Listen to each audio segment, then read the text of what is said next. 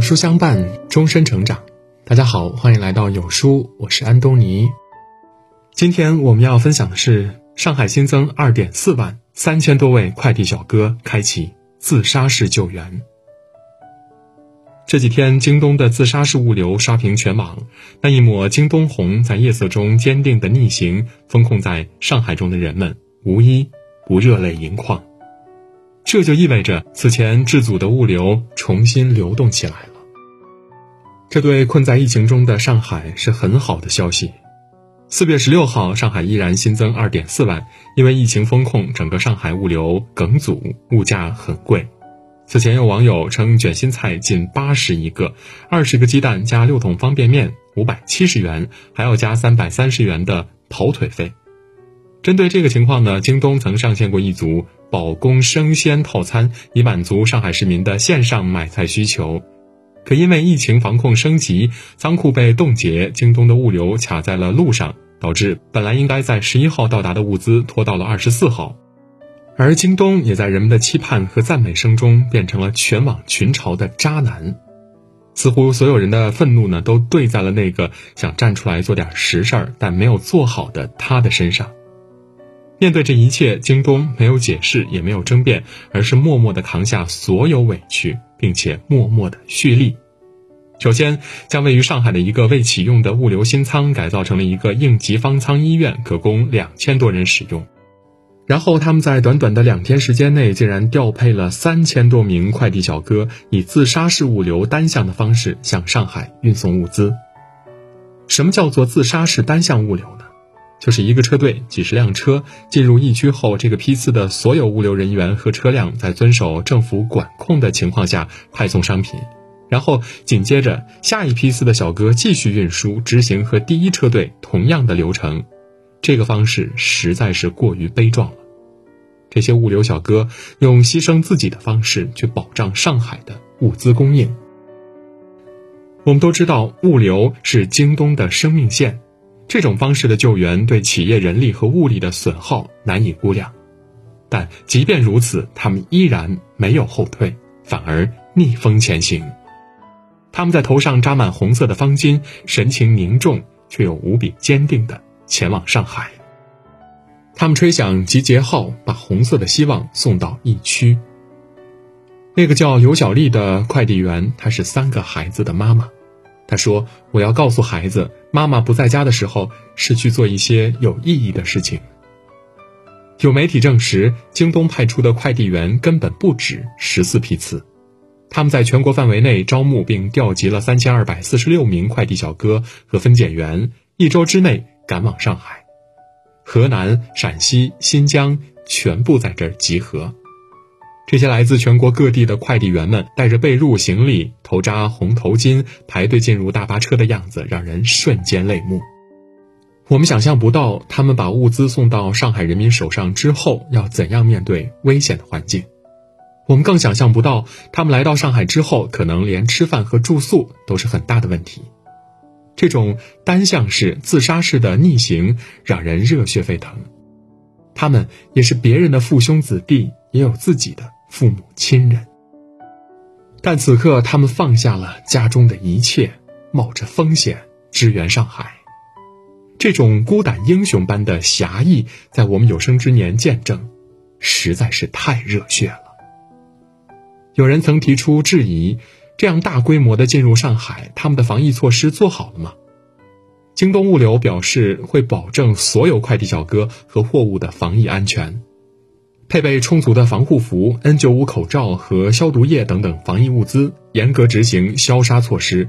所有前去上海的快递小哥都已经打过三针疫苗，所有工作人员每天都会进行核酸检测。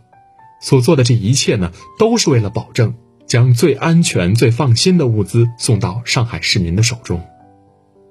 京东 CEO 徐雷说：“京东在抗疫救援方面从来不惜力。”以前有力使不出，这种感觉很难受。现在好了，我们终于可以使劲儿了。目前已经有很多上海市民反映收到了京东的订单。也许只有被困在其中的人才会懂得，这一份平平常常的物资是穿越了多少重峦叠嶂，经过了多少次关卡，才送到自己的手中的。事实上，京东这样的自杀式物流并不只有这一次。早在2020年武汉疫情爆发的时候，他们就这样做了。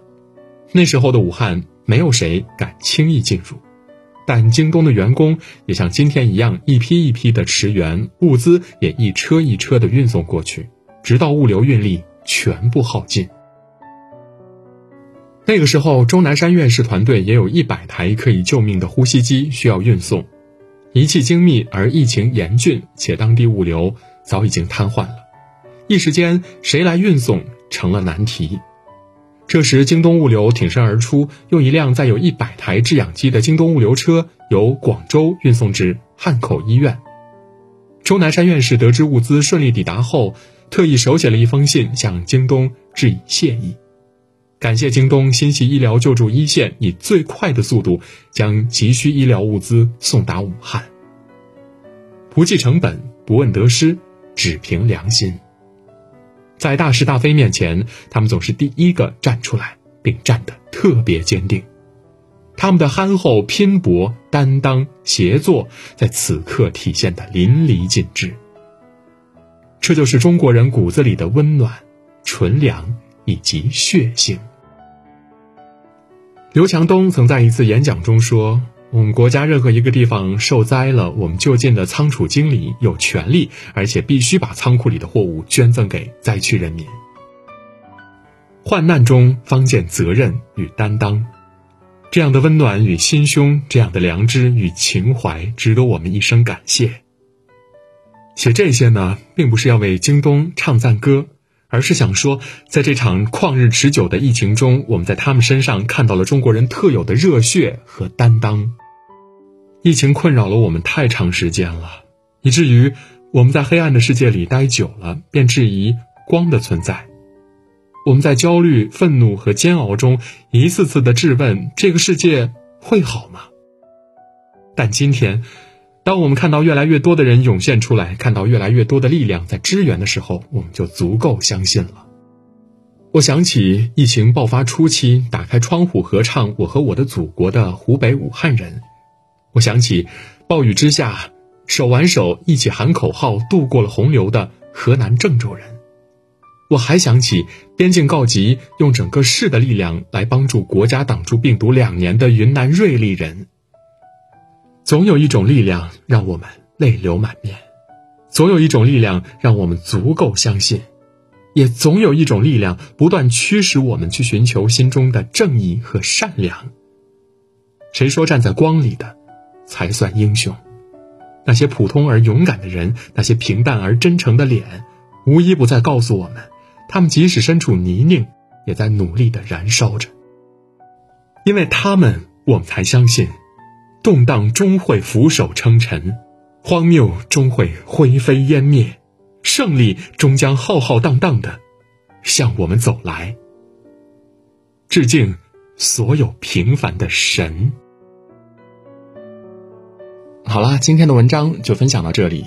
如果您喜欢今天的文章，或者有自己的看法和见解，欢迎在文末留言区和有书君留言互动。想要每天及时收听有书的暖心好文章，欢迎您在文末点亮再看。觉得有书的文章还不错，也欢迎分享到朋友圈，或者将有书公众号推荐给朋友们，这就是对有书君最大的支持。明天同一时间，我们不见不散。